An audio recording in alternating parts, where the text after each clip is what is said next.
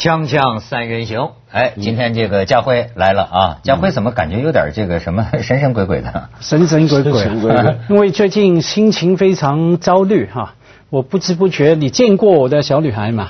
见过两次嘛，还骚扰过她嘛，抱着她，啊对对对对对对她从此爱上你那一个哈。哦，当年在我大腿上坐过。对，嗯那最近那个快要去做别人大腿了，她高高中快毕业了，嗯，那我就快要去他读书的国家去看望他，去他的毕业典礼。哦那作为一个父亲啊，当然百感交集嘛。是啊，想是啊而且重点在于说，他不希望我去，啊，他不想我去。他怕丢人呐，这这种人是自己的父亲。也是，他的确没错，他就是他说呃，你来有一个条件，你不能讲话，要躲得远远的，不要露脸，因为那一边呢有一群这个内地的学生嘛，嗯有时候他们会上网看到你啦，看到你啦，顺带也看到我。他们不知道你是他父亲吗 啊，不知道。哦那好他然后他们聊天讲起，他问一个同学，哎，喜欢看谁的写作啊？他说，嗯，张爱玲、苏童、余华，还有香港的马家辉。啊 他马上不敢讲话，很骄傲啊。哎，因为我经常丢人，哎呀，对，很丢人，因为我经常写文章写到他嘛，对。啊把他在家里怎么闹事哭啦，跟父母亲之间的关系啦，跟窦文涛的关系啦，写了出来，不是吗？就这个害羞是特别能理解的孩子，有时候啊，他不见得以父母为骄傲的，对没错哪怕父母他心里也可能会很骄傲嗯，但有一种孩子还真的就是，就好像生怕别人提起自己的对父母亲，到时候你这样子，你戴个白手套，远远的站着，假装是他的司机 或什么没错没错的。哎而且而且呃我也常跟朋友说嘛，现在这种报应啊哈，因为他高中毕业，那成绩没有太差，也没有很好哈。为什么叫报应呢？我跟梁文道在香港，我们经常写文章，以前嗯鼓励人家反叛，年轻人独立思考等等，抛开这个读书考试制度哈。现在报应来了，他经常说明天要考试，要交两千字的论文啊。今天晚上写了两万字在 Facebook 上面，不是功课啊，是批判那个考试制度，写了两万字来痛骂，为什么要我们考试？为什么要我们交论文，而不愿意去写两千字的论文？我觉得，假如是别人的小孩，我们非常高兴。独立思考，你将来一定是梁文道第二，结果不行，结结果是自己小孩，我就担心了嘛。所以就说嘛，起码得我刚刚才跟姜文说，应该让他见蒋方舟嘛，对不对？嗯你要批判蒋方舟是清华那个女生嘛，啊不是？啊啊对所以你要批判行啊，你先上了清华再批判清华嘛。就 是没错没错，还真是就要深入这个虎穴，对吧？才能打就是啊才能打老虎啊。对当然咱们今天也说一个虎穴 啊，要深入一个虎穴。家辉经常带着女儿啊，这个遨游神州的是吧没错？这个我们给你打听一个地方，华西村，你听说过吗？我一听的时候，我联想到台北的华西没错，我也是。对，我一听说，哎，我们那个华西街嘛是。哎，你看这华西是个名呃是个名地啊。我们历史上不是我们改革开放历史上有一笔的这个村儿对这个村儿，这这你知道吗？我知道他走在蛮前面的，也蛮华西村蛮还而且蛮成功的嘛。成功之后就引起很多的讨论跟争议。那是个典范。典范呢，中国新农村的这个标杆嘛，号称是。嗯但今年不光是这个辛亥革命一百周年呢，还是华西村五十周年。华西村你知道吗？这加班加点，大干快上，四年时间，听说是昼夜不停的施工施工，嗯建起了一座高楼。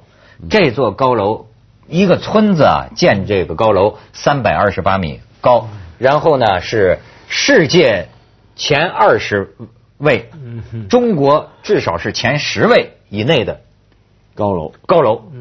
嗯，而且高楼都不算什么，我给你看看华西村今日的风光啊！我们来看看，这是从哪个角度呢？从天安门，你可以看到今日的华西村什么天安门这就是远处他那个大楼。我跟你说，他还有天安门，这是咱的天安门。华西村山寨天安门非常有名嘛。这个这是从天安门城楼上眺望，所以你说什么叫后现代啊？文道搞的那个什么现代艺术，你瞧瞧这个就是这样。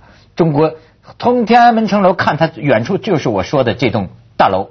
然后你再看下一张，这个大楼啊，分成金木水火土几个楼层，几个主题。是要是这个这个这个什么这个金这一层啊，是一吨重的金牛，一吨重的金金子做的牛这是什么大楼？用来干嘛？酒店吗？酒店啊，酒店谁要去华西村啊，超酒店？超个什么五他旅游六星级旅游很厉害，酒店，啊他的旅游占他的收入百分之二十。哦，啊，那你看，啊你再再再你再看下面，这是哪儿？这不是 天安门广场，但是这是华西村的天安门。华西村还有画表呢。哎，你看华西村的这个建筑艺术，你看它的国旗，它都一样升啊，但这个 国旗还能怎样升呢？呃，然后你再看下面，长城是吧？长城，这你以为是我们河北的长城吗？这是华西村的长城，华西村的长城。他要防止什么外敌呢？是中华民族的伟大象征，它全聚到他这儿了。你再看下边，哎，这不光是 中华民族的骄傲，华西村人类文明的精华是吧？不是你以为是罗马，这华西村的白宫，华西村的白宫国会大楼，美国国会大楼。啊，对对对，那你去这边就好了嘛，不用这是什么？不用拿签证。天下第一关居庸关。山海关，山海关。山海关，华西村的山海关，你说说，哎对不对，看到之后你们我每惊惊着了吧？我看到这个华西川的新闻，还有这个图片，我首先想到替他担心啊，这个等于是一个诸侯了嘛。坦白讲，该有的防卫的长城也有，嗯自己的天安门也有哈。坦白讲，自己的国旗也有，叫中华人民共和国国旗哈。我觉得在在有点替他担心啊，会不会引起一定很引起很多攻击，很多对他的怀疑跟不满哈。不过没关系，他可以说我这是一个扩大版的锦绣中华，哎 对不对？是是是这说得通啊。没错我们深圳呃一溜仨呢我们整个村就是个主题公园嘛，对不对？不过我觉得有意思的是，我觉得他果然不愧是改革开放的典范。嗯，他这个现在这个面貌，我觉得太能够用视觉的方法总结了三十年来改革开放之后中国人的精神面貌，是这个样。对，你有钱了，有就钱了。有钱、土气、牛气冲天。你看那吨重的金牛，反而我觉得是说，其实也反映了什么呢？文道刚说总结了中国发展五十年的一个一个一个整个民风民情嘛哈。我觉得从另外一个角度看是说，他没有那种语言，除了那种语言以外，我现在有了钱了，我要上升我的地位权利。嗯我想到什么呢？永远只有想到长城、天安门，有钱就是金黄金金流。或者他跟北京标准。对他没有那个其他另外的语言，嗯没有参考系。那我们要想，为什么没有参考系呢？我们当然可以很刻薄的说，嗯哎呀，土财主嘛，没水平嘛，这个也是。可是能不能看？其实过往五十年，因为方方面面的理由。根本没有那个空间给大家去学、去领悟另外的美学呢。我你讲的这个非常好，因为呃而且呢，我能给你讲是真的语言，甚至是声音，你知道吗？就是我们现在这个文化呀，富起来以后啊，它缺乏选择，太单调。因为你看我是搞这行的，所以你知道我对这个播音呐、非常敏感。你有些时候啊，你在中国的县乡镇见到的这个情况啊，我们中国人已经司空见惯了，但是如果是你们看上去啊，是实际上是非常反常的。比如说啊，呃，我们都知道那种这个播音员，他是当年这个这个，比如说播这个革命的新闻，呃，到到到今天可能是播祖国建设的新闻，呃，我们也姑且认为这是一种合适的，因为他就是这样，所谓。中呃中央体嘛，对吧？在在在这个播音系嘛，它都是这么播的。可是问题我就发现是什么呢？他到了乡里啊，我上次我在景德镇，我看他卖衣服，就是你知道吗？中国所有喇叭里放出来的，不管是什么内容，它都是这个播，你明白？你所以你就觉得很怪异哈。五毛一件，快来买！五毛一件，快来买！它是这个严正的，因为它本来是你不你用来播政府工作报告。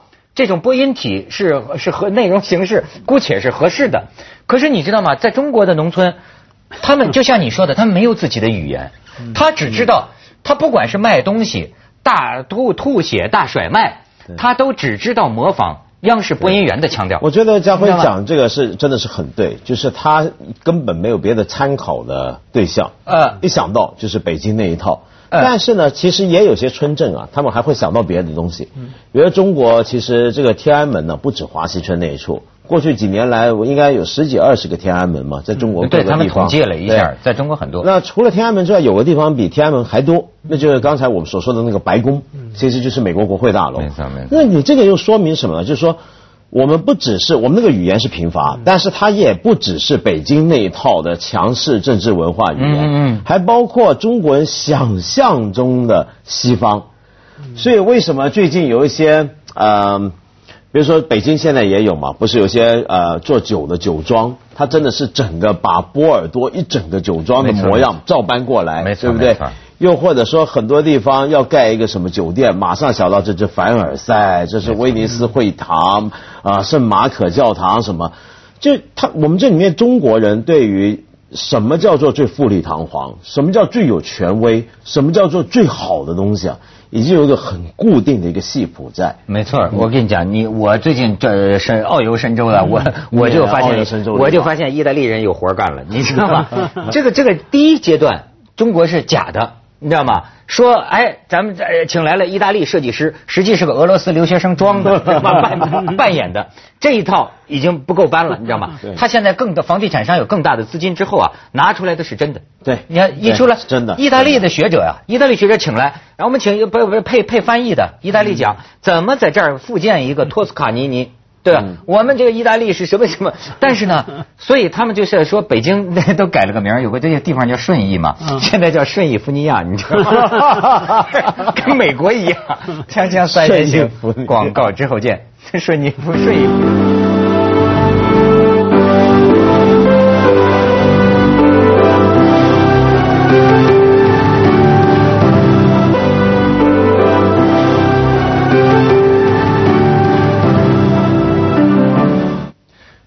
我早就说了，世博会早就该在咱们中国开了，他就是不开。咱们也早就是世博会了，他在上海那个只是一个世博会的，我觉得微缩景区。其实真的，整个中国就是整个现在中国大地早就是世博会了。没错这个丹麦馆、美国馆、托斯卡尼尼、普罗旺斯，它都是啊，这这那这甚至我就刚才给你讲那个 顺义福尼亚为什么叫顺义福尼亚呢？他们我有朋友就在那儿买房子，你知道吗？住，而且有些就是呃有钱人的孩子在那儿上那个美国学校。真的就是那种国际学校，美美美美国学校，他们说那都是大金牙的孩子，真是。然后，但是呢，很有意思，就是在这个小镇呢，像搭起了一个美国景区，因为什么呢？就在你们家后墙根儿，你往外一走就是无垠的荒野，但是往这个街街街街铺里头，完全的美国，完全是复制。出 Man Show 一样嘛。就是啊，就是啊，这板墙外边就是荒啊就是玉米地啊，不过高粱地。不过这里面我觉得这种荒凉的选语言选择，还真的是包括语言上的选择、嗯文字上的选择。嗯，比如说我们去参加那种座谈会啊、学术会议啊什么，有没有注意到每次这种会、这种座谈会、文化沙龙什么？记者采访到主持人介绍，他们一定要形容今天这是一场思想的盛宴。呃，是是，盛宴这词儿对现在爱用，对不对？嗯，然后以前就说某某某他华丽的转身，没错没错哎呀，他们三个又组成了一道亮丽的风景线。呃没错没错没错所以我就觉得奇怪，我们没有别的词儿了吗？没是是是是这真的是贫乏到这样的一个地步。那那语言是一个另外思想的整个焦虑、整个情绪也是很不自觉的。你讲到说开国际会议啊，一定有那些语言的。我令我想到，我注意到哈，去香港也好，内地也好，几乎所有的艺术展览，比方说画展啊，特别在香港，艺术家来剪彩嘛，嗯来致辞嘛。通常都一定有几句开场白的。我们早就知道搞艺术的人一定不会发达的哈，我们一定要挨饿的哈。可是我们就坚持这个那个，然后那种作为艺术家，把艺术家一定会有吃不饱的焦虑哈。明明你现在家财几亿的了哈，你卖一张画几千万的人，他的开场白还是要这样讲。我们艺术家是吃不饱的行当，我们艺术家那是因为我是过去吃太多，现在在节食。不过不过没关系，我我觉得。呃，我曾经有段时间，我也觉得很很很困惑，就是我看到中国到处盖这些新楼房，嗯嗯很大很富丽堂皇，比如说到些什么新开发区，我看那些楼说，哎呀，样子那么丑，这个地方那么难看，还没什么树，几十年后会变什么样呢？但后来我就想啊，几十年后我们不用担心这个问题，为什么？因为这些楼房的寿命大概都会很短很短。嗯我最近碰到一个年轻人，他跟我说他在上海什么地方租房子，我说呃你住那个便宜吗？他说够便宜，因为那个地方都是旧房子。我说哦是吗？那地方有旧房子吗？什么什么时候盖的？他说上世纪九十年代末。我哈。那就旧房子了。是是是但是后来我发现它真的是可以很快塌，因为你你很快那个墙就开始裂，然后漏水，就怎么补都补不好。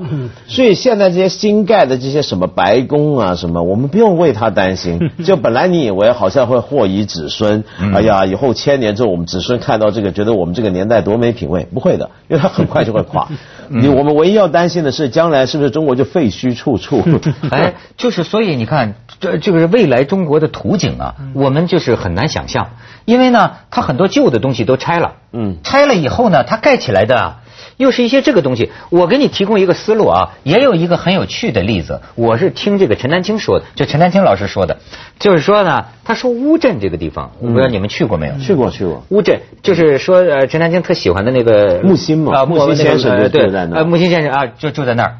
他说呀，他说这个我最早去这个乌镇的时候啊，他说我是有一个观感，觉得呢这像横店，就是像那个电视剧拍片的那个片场。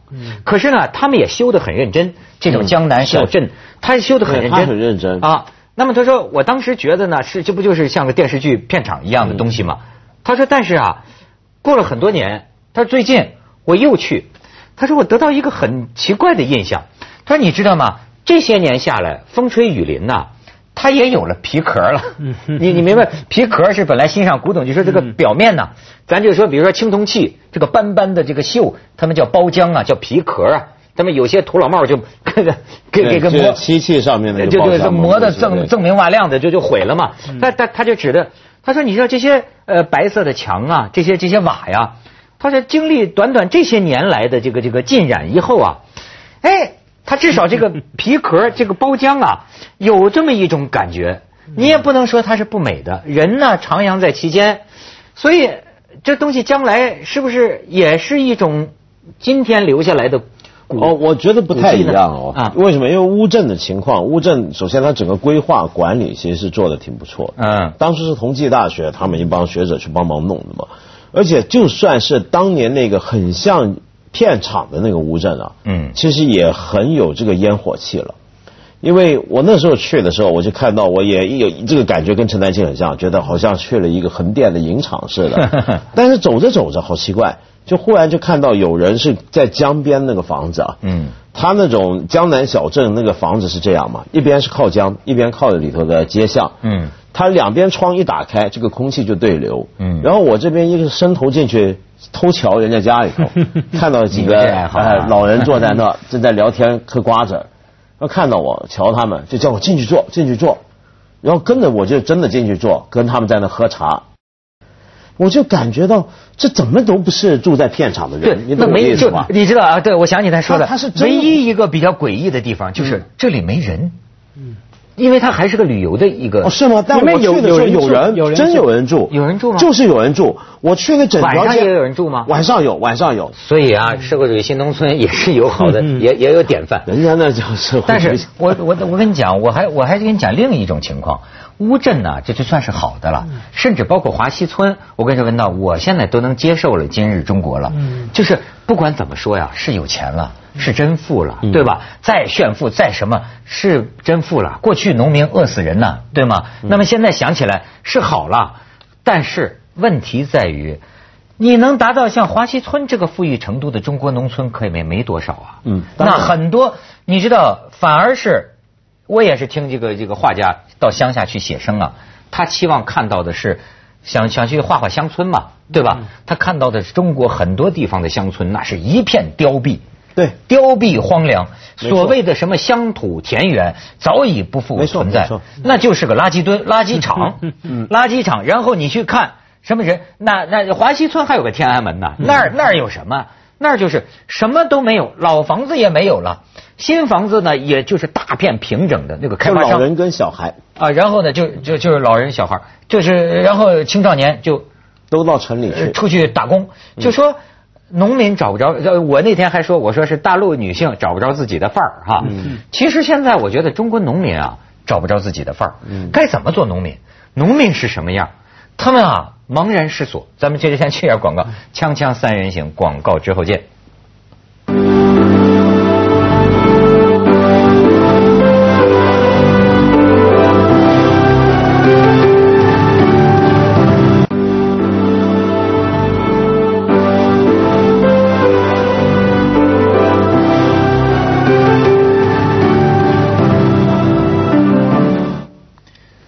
我现在跟请教你们啊，我是真不知道农民未来的农民他该是个什么生活呢？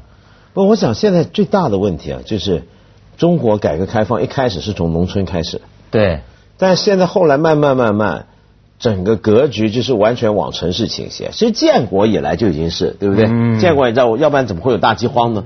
大饥荒是因为城市没多少恶人嘛，对不对？从来就是向城市倾斜。那只不过到今天，这个城市倾斜的政策已经跟实际的市场的这个利益结合起来了。那所以整个农村就凋敝掉，所以我们已经没有人再知道农村应该是什么样。呃，也许将来会不会出现像美国式的那种大农场，农民对美。美美国农民怎么过日子的？美国其实农民很舒服的嘛，他一般都是大农场，然后他们有一些呢是一些公司，就算不是公司呢，他也是一个比较有钱的地主，然后他会请一些人帮他打工，是雇，就像个公司一样，只不过他经营的是农产品那。美国呢有这个法律比较能够保障他们基本的收入嘛？那你可以用这个真的靠种地来为生，等于美国政府补贴嘛等于美国农民全是地主，能这么说吗？几乎都是吧都是地主。而且接着下来为您播出《珍宝总动员》。